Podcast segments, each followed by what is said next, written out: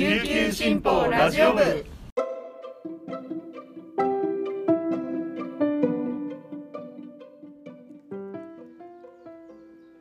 おはようございます。沖縄から届ける声の長官琉球新報ラジオ部です。2021年8月13日金曜日本日のパーソナリティはデジタル推進局デジタル編集グループの大城典子が担当します。今日の那覇の予報は晴れ時々曇り。最低気温26度。最高気温31度となっています。では本日のピックアップニュースをお届けします。最初のニュースです。沖縄のコロナ感染。732人で過去最多更新。入院調整中の40代死亡。沖縄県は12日新型コロナウイルスの新規感染者が732人で過去最多を更新し入院調整中だった那覇市の40代男性が8日に自宅で亡くなったと発表しました。男性は6日に陽性が確認された後保健所と連絡がつかなくなったといいます。入院調整中に亡くなったのは県内で3人目となります。昨日は療養者の数も過去最多の5158人となりました。そのうち自宅療養中は2187人となっています。直近1週間の人口10万人あたりの新規感染者は249.31で全国ワーストが続いています。県内ではデルタ株への置き換わりが8割となって感染が急拡大する中医療機関が病床を増やしてもすぐに埋まる状態が続いています。PCR 検査や入院調整も遅れているため玉城知事は医療崩壊の危機が目の前に差し迫っていると言わざるを得ないと危機感を強めました。次のニュースです。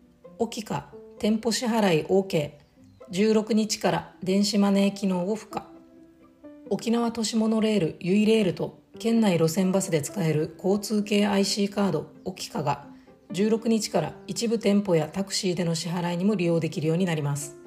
店舗での決済サービスは那覇市や浦添市宜野湾市沖縄市などの合計126店舗でスタートします。そのうち108店舗ではチャージもできます。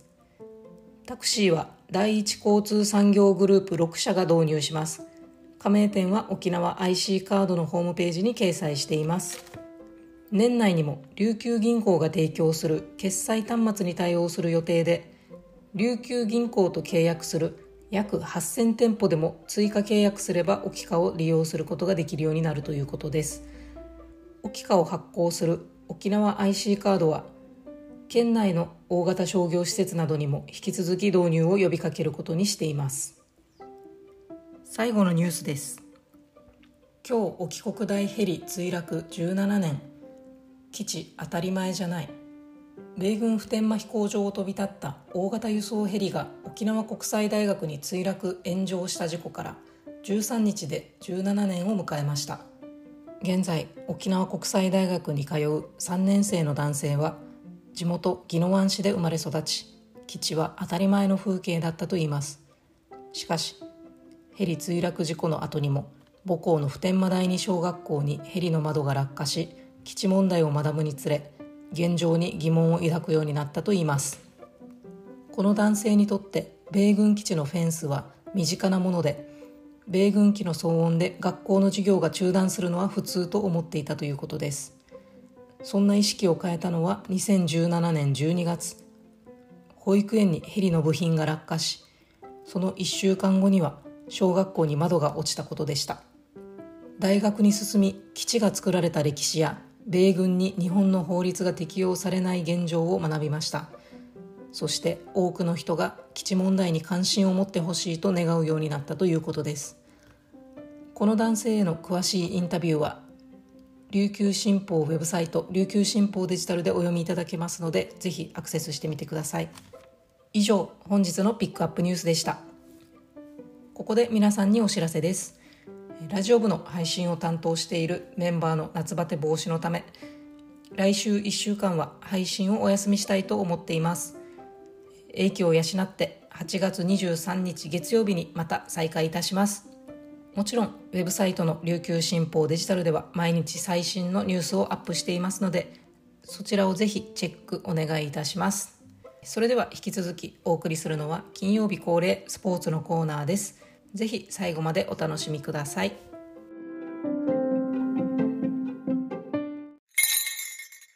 スポーツのコーナー。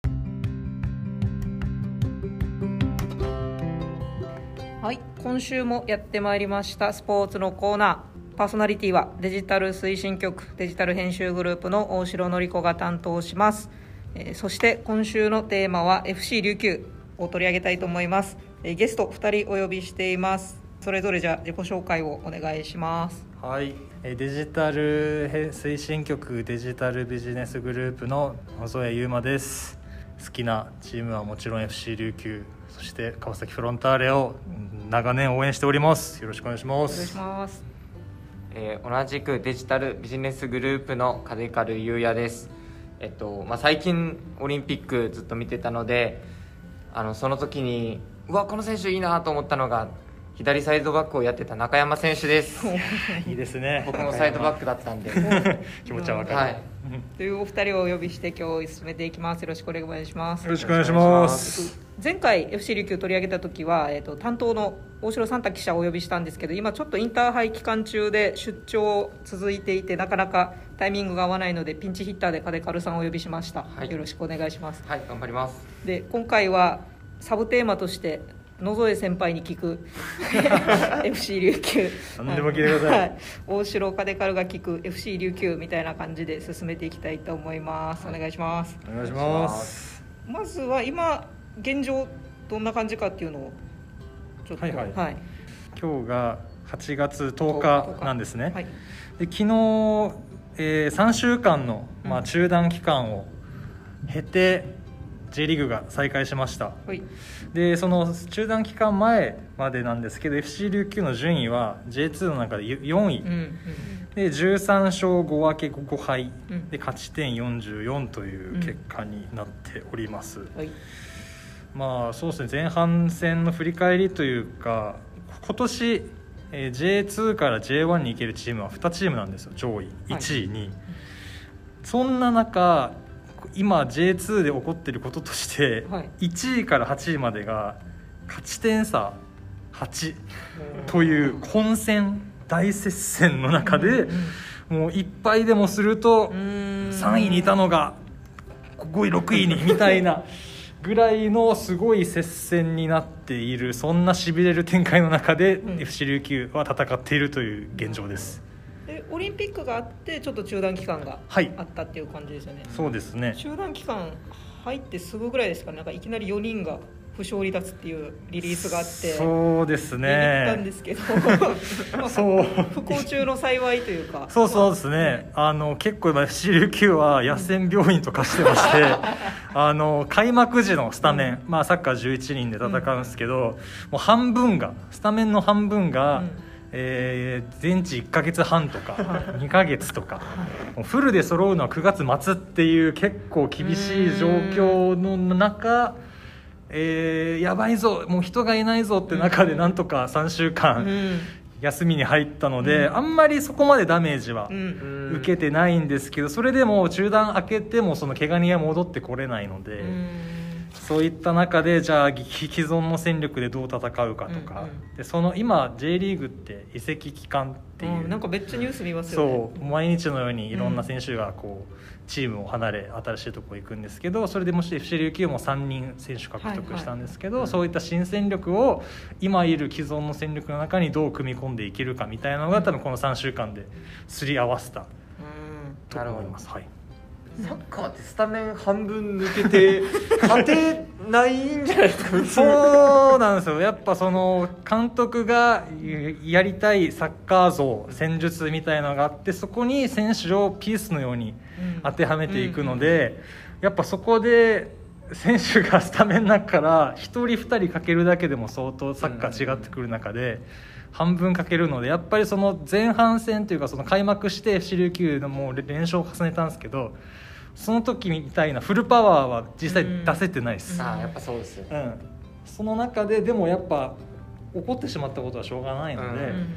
そこでやっぱこう J1 昇格に向けてどう戦うかみたいなところもうん。結構今から見る上では楽しめるポイントにはなってるんですけど、そういう意味では今回3人新しく入ったじゃないですか、はいはい。この3人がどう動くかっていうのはかなり大事ですね、FC 琉球の、まあ、チームフロントというか、うん。そういう選手を獲得してくる人にうん。僕はもう拍手をうん送りたいぐらいピンポイントもピンポイントの補強をこの夏行っていましてですね、うん。もう3人取ったんですけど、うんまあ、1人目が金井隆選手っていうサイドバックの選手で、この FC 琉球のスタメン左右2人とも怪我してるんですよ。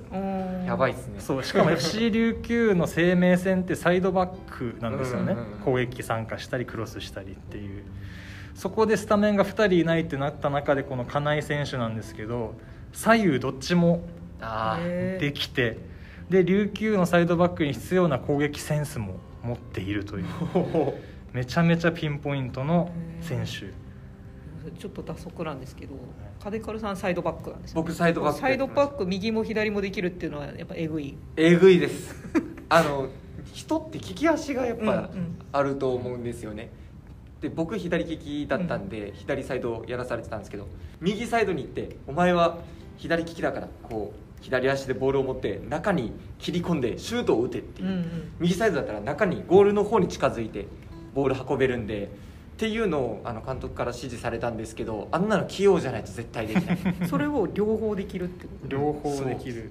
その金井選手はその J1 での実績もすごく豊富で、うんうん。あなんかめっちゃいろんなチーム渡り歩いてますね。名古屋であるとか横浜マリノスであるとか、僕はその2018年ぐらいに名古屋グランパスに彼がい,い、いた時になぜそこに金井っていうのが J リーグの中でフレーズになって、うん。気づいたらもう前線相手ゴール前にいるみたいな、へー。で得点を重ねるっていうぐらい攻撃にも積極的に参加する選手なので FC 琉球の攻撃的なサッカーにはもうぴったり。なる。ほど。もう31歳でちょっとかなりベテランの選手で。うん FC 琉球でもう一花そうですね、うん。そのこの冬っていうかこのこの2021シーズン始まる前にバンフォーレ甲府に移籍したんですけど、うんうん。そこでなかなか試合に絡めずに、うん。半年間しかそこに在籍しなくてこの半年経った今この FC 陸に参加したんですよ。なので本人としてもまだまだやれるぞという気持ちはあると思うのですごく期待してますね。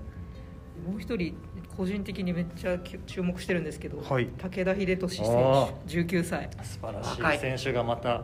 そうなんかこの移籍決まった時にプロフィール調べて、いややばいの来たなって思そうったんですみけど。んながびっくりしました。ね、その武田選手はその、まあ、育成型期限付き移籍という、まあ、ちょっと違う形普通の移籍とは違う形で FC 琉球に浦和レッズからうん。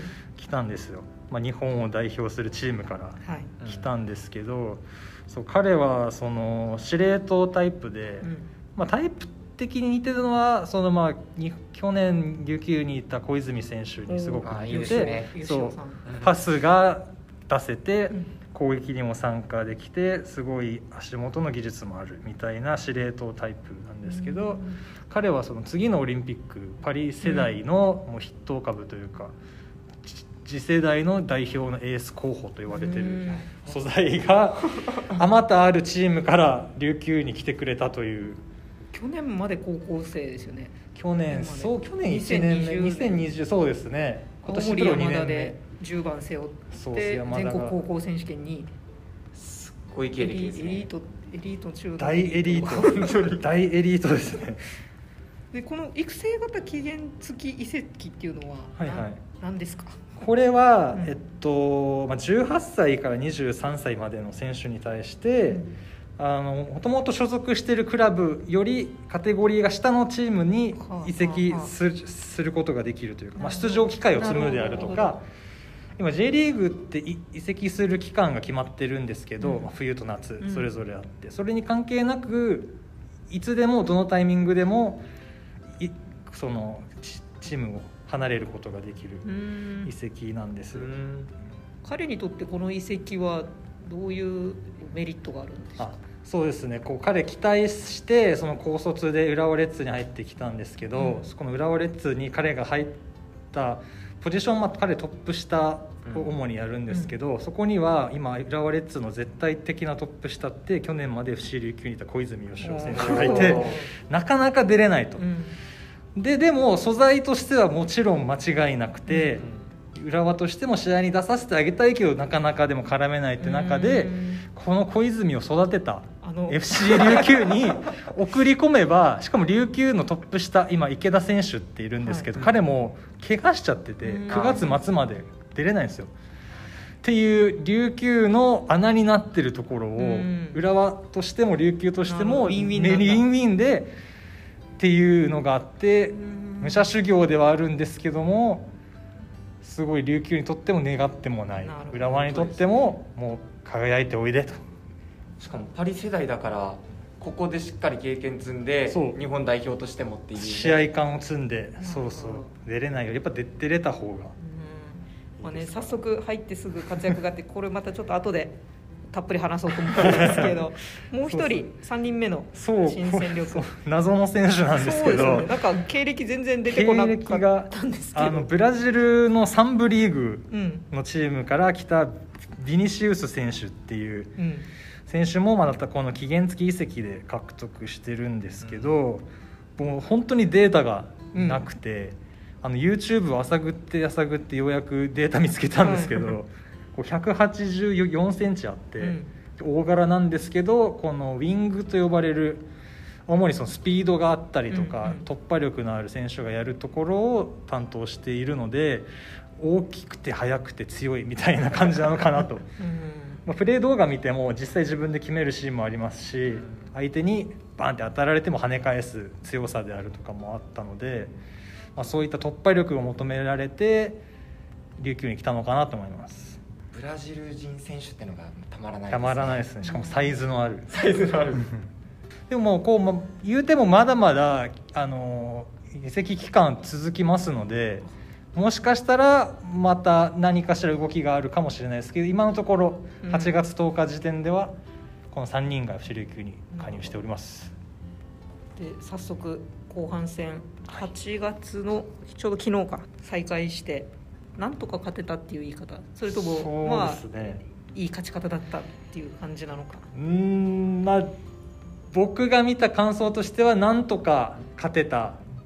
前半と後半で全くゲーム展開が違いました。うん昨日、まあ、中断明け一発目北九州とのアウェーでの試合があったんですけどこの前半はいつもの琉球らしさうん。が全くなくて、まあ、それはもちろんそのスタメンの半分が怪我してるっていうのもあると思うんですけど 琉今年琉球がこう躍進した理由ってその全員で守備をしたりとか、うん。相手ボール持ってる選手に対して体寄せてとかそういうプレッシングをする連動したプレスっていうのがあったんですけどそれが全く見られなくて結構相手に少しこう好きなよううにん。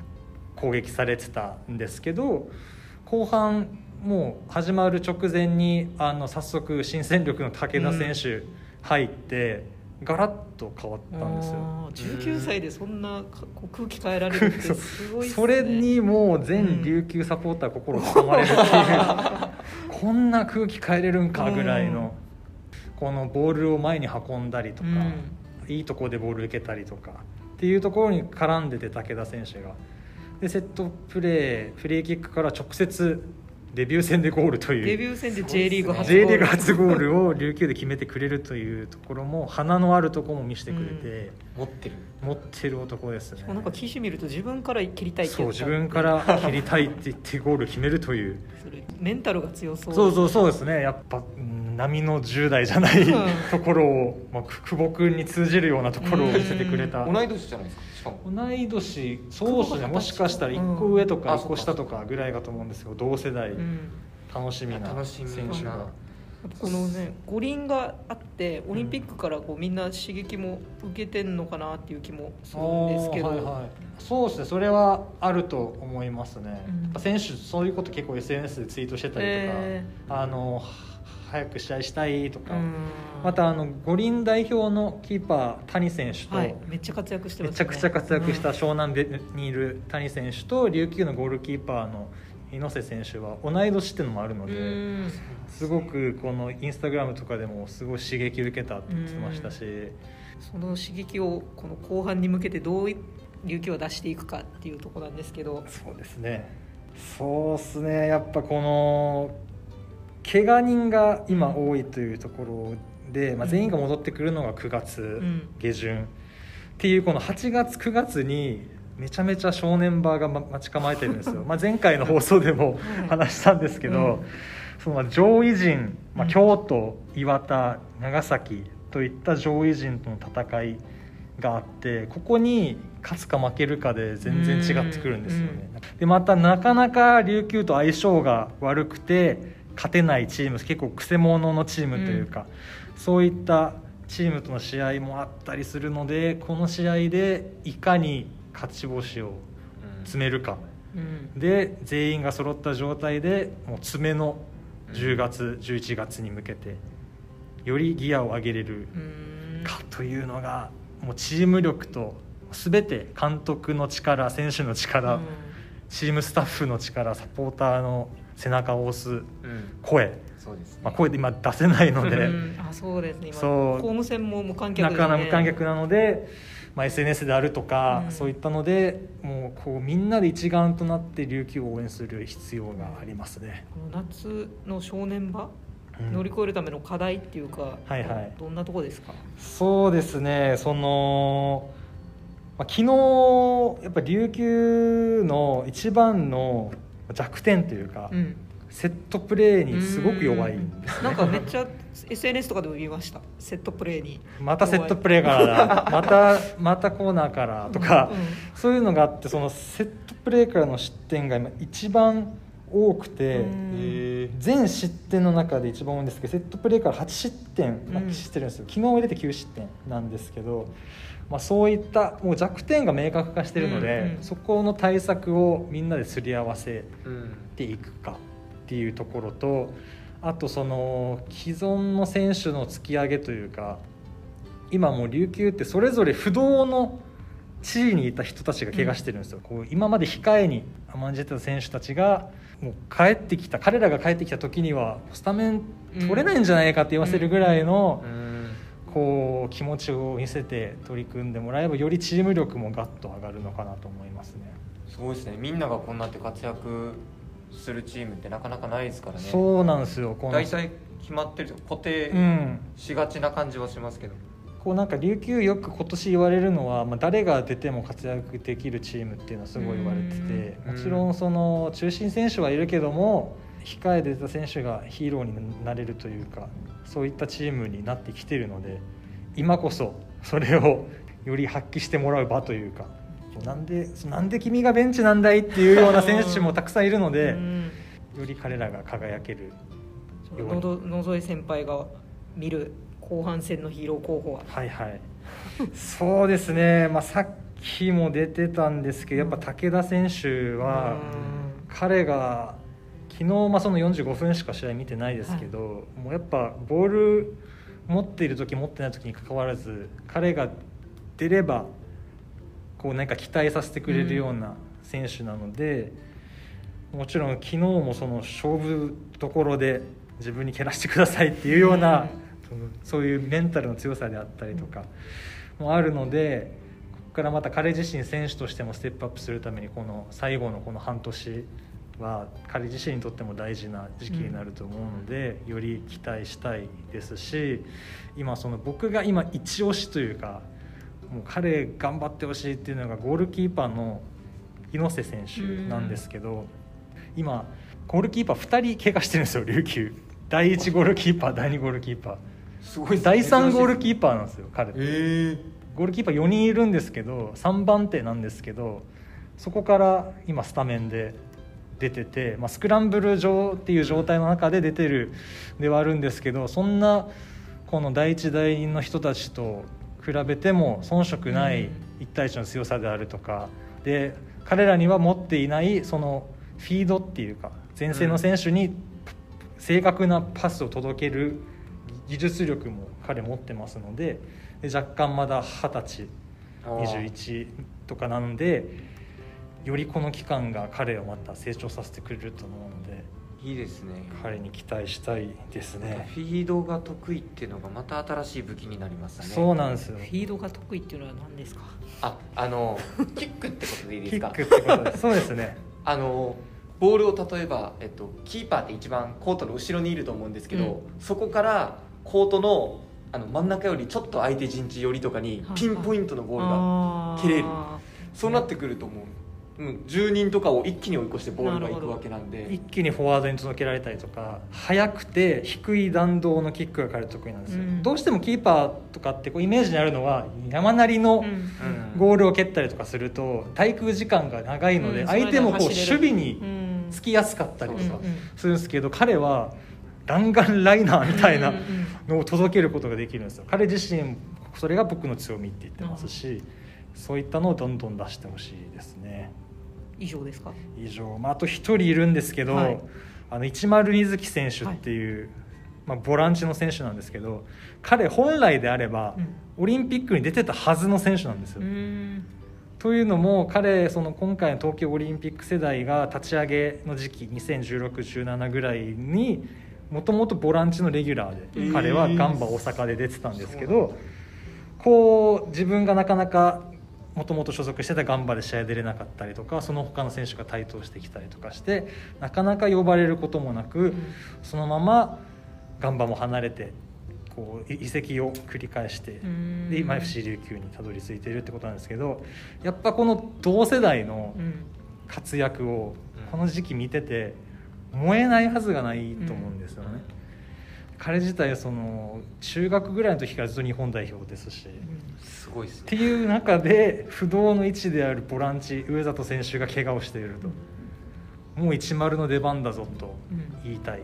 ぜひ頑張ってスタメン確保してもらいたいです僕はもうずっと応援してます一丸選手をはい。そうです。すいません。この以上僕のこれ以上はもうと止まらないと思うんで。ちょっと10に対してはめちゃめちゃ思い入れがあるんで。ちょっともう泣きそうになってる泣きそうになるんでちょっと頑張ってほしいなっていう。カデカルさんはなんか注目してるところとかありますか？これちょっと怪我しちゃってるんですけど田中圭太選手。はいサイドバック、めちゃめちゃ好きで、へまああの右サイドバックですよね確かに。なんかこのサイドバックっていうのはまあディフェンスのポジションなんで、うん。あんまり点に絡むことはまあ攻撃の選手よりは少ないんですけど、確かなんか途中まで2ゴール5アシストぐらいやってたんですよ、もっと数重ねてもっといたんですかあれからもうサイドバックの選手なのに攻撃の選手よりも得点に絡んでるっていう。これすごいっすよ、まあ、それだけ琉球があのサイドを軸に攻撃をこの作っていくチームっていうところですごいあの J リーグでも特徴が立ってるチームだと思うんうん。でそれはすごい面白いところかなと思いますやっぱこう初めて試合見る人とかってサッカーどうやって見ればいいか分かんないとかボールをずっと目で追っちゃったりとかあると思うんですけど FC 琉球を見る上でサイドバックに注目して見るのはすごく面白くてうん。サイドバックがボールを持ったら攻撃が始まる合図ですしそういったのに注目するとより楽しくあサイドバックボール持った攻撃のチャンスだっていうそのヒントにもなるし。うん。じゃあこの今入ってきた新戦力の活躍とまたこの怪我明けのメンバーがその間こう多分悶々としてるはずだそうからですね。今もう 復活した時にこうどう融合していくか。そうですね。これ融合した時に J1 行く準備が整ってきたといいううことだとことだと思思いますね。個人的にはこの J1 行った時に今回神戸がえぐいじゃないですか。えぐいっすね。なんかゲームみたいな。うん。いやいやいやいやいやって、うんこうえその人も取っちゃうの？みたいな。うんなのでそことそういうチームと琉球が対戦するかもって思うと、まあ、それはなんか面白い。ワクワクしますよ、うん。そうあの剣争に来るかもしれない。そうだ。そうだエニエスタが。うんイニエスタが剣争に来るかもしれないという大迫も。大迫も。堺も。酒井宏樹酒井豪徳もこのこうやっぱ今 J リーグにその日本代表で一時代築いた選手たちが、まあ、その自分もキャリアも晩年期というか、うん。まあ、30ぐらいに入ってきて自分の経験値を伝えるためにっていうことで J リーグに帰ってきてるのがすごい増えてるので、うん。そういったタイミングで、うん。より J1 という舞台で琉球が戦うとチームとしても経験になりますし、うん。ぜひ行ってほしいですね。じゃあお後がよろしい はい、じゃあ今週もありがとうございました。またちょっと後半戦進んだところでもう一度終盤戦ぐらいかな。またちょっと FC 琉球状況をお話できたらと思います、はい、はい。今日はありがとうございました、ありがとうございました。最後に今週末の主なスポーツの日程を紹介します。日程は8月12日木曜日時点の予定です新型コロナウイルスの感染状況などにより日程は変更になる場合もあります。最新情報は大会公式サイトなどでご確認ください。それではまず8月14日土曜日の日程です。夏の甲子園大会は13時開始予定の第3試合で沖縄代表の沖縄尚学が徳島代表の阿南光と対戦します。この試合で沖縄県勢の春夏通算100勝目がかかっています。北信越で開催されている全国高校総体はサッカー男子や卓球空手などが行われます。野球九州アジアリーグ交流戦琉球ブルーオーシャンズ対日の国サラマンダーズ13時試合開始。昭和ハンバーガースタジアム唐津。サッカー J2 第25節。FC 琉球対水戸ホーリーホック。18時30分キックオフ。タピック喧騒ヒアゴンスタジアム。なおこちらの試合は無観客試合となっております。続いて8月15日日曜日の日程です。全国高校総体はサッカー男子や卓球空手などが行われます。サッカー九州リーグ第16節沖縄 S ファウ対 NIFS 鹿屋 FC11 時キックオフ。鹿屋体育大学グラウンド。海邦銀行サッカークラブ対佐賀陸シル FC11 時キックオフ。南原町小金森公園陸上競技場。こちらの試合は無観客となっております。野球九州アジアリーグ交流戦。琉球ブルーオーシャンズ対大分 B リングス。18時試合開始。小座新金スタジアム。それでは最後までお聞きいただきありがとうございました。来週はお休みをいただいて次回のスポーツコーナーは8月27日の予定です。それでは今日一日皆さんに素敵なことが起こりますように。今日も頑張っていきましょう。チューンチバティイチャビラヤータイ。